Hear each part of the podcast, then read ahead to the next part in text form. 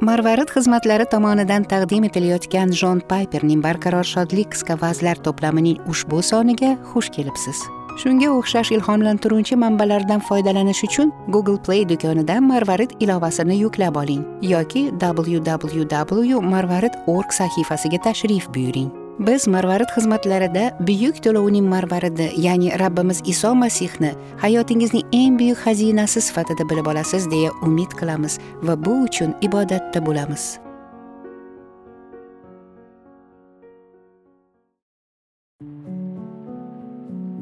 O'n to'rtinchi dekabr. O'z xalqi uchun buni haqiqatga aylantiradi.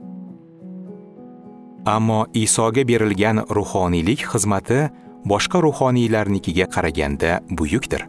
Chunki uning vositasida tuzilgan yangi ahd avvalgi ahddan ulug'roq va a'loroq va'dalarga asoslangan. Ibroniylarga maktub 8 bob 6 oyat. Ibroniylarga maktubning 8 bob 6 oyatiga ko'ra masih yangi ahdning vositachisi. Bu nimani anglatadi? Buning ma'nosi shuki uning qoni ahd qoni bo'lib bu ahd uning qoni evaziga kuchga kirdi va xudoning biz uchun bergan va'dalarini amalga oshirishini ta'minladi. Luqo xushxabari 22 bob 20 oyat ibroniylarga maktub 13 bob 20 oyat.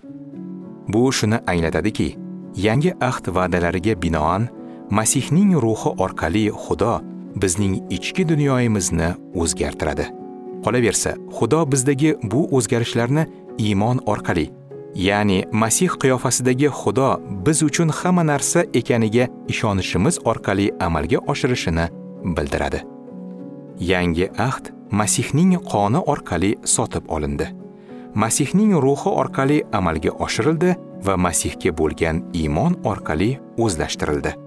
Masihning yangi ahd vositachisi sifatida amal qilayotganini yaqqol ifoda etadigan kalomdagi parcha bu ibroniylarga maktubning 13 bob 20 va 21 oyatlaridir. Tinchlik beradigan xudo rabbimiz isoni o'likdan tiriltirdi. Iso o'z qoni bilan abadiy ahdni muhrlagani uchun xudo uni o'z xalqining ulug' cho'poni qilib tayinladi. Shu qadar buyuk ishlarni qilgan xudoning xohish irodasini bajara olishingiz uchun u sizlarga har qanday ezgu fazilat va inom bersin. U o'zining manzur murod maqsadini iso masih orqali sizlarda bajo keltirsin. Iso masihga abadul abad shon sharaflar bo'lsin. Omin xudoning xohish irodasini bajara olishingiz uchun so'zlari yangi ahdga ko'ra xudo o'z qonunlarini yuraklarimizga yozganida nima bo'lishini tasvirlaydi. Iso masih orqali iborasi esa ushbu ulug'vor inoyatning sharafli ishlarida isoning vositachi ekanini ifodalaydi. Shunday qilib mavlud bayramining ma'nosi nafaqat xudo soyalarni haqiqat bilan almashtirishini balki bu haqiqatni o'z xalqi uchun chinga aylantirishini bildiradi. U bu haqiqatni bizning yuraklarimizga yozadi. Lo'nda qilib aytganda siz o'z kuchingiz bilan olishingiz uchun u o'zining mavlud hadyasini archaning pastiga qo'ymaydi.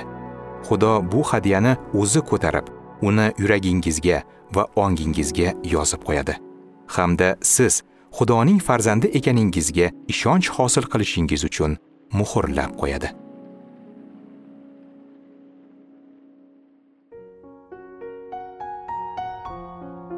Marvarid xizmatlari tomonidan taqdim etilgan jon payperning barqaror shodlik qisqa vazlarini o'qishda bizga qo'shilganingiz uchun minnatdormiz.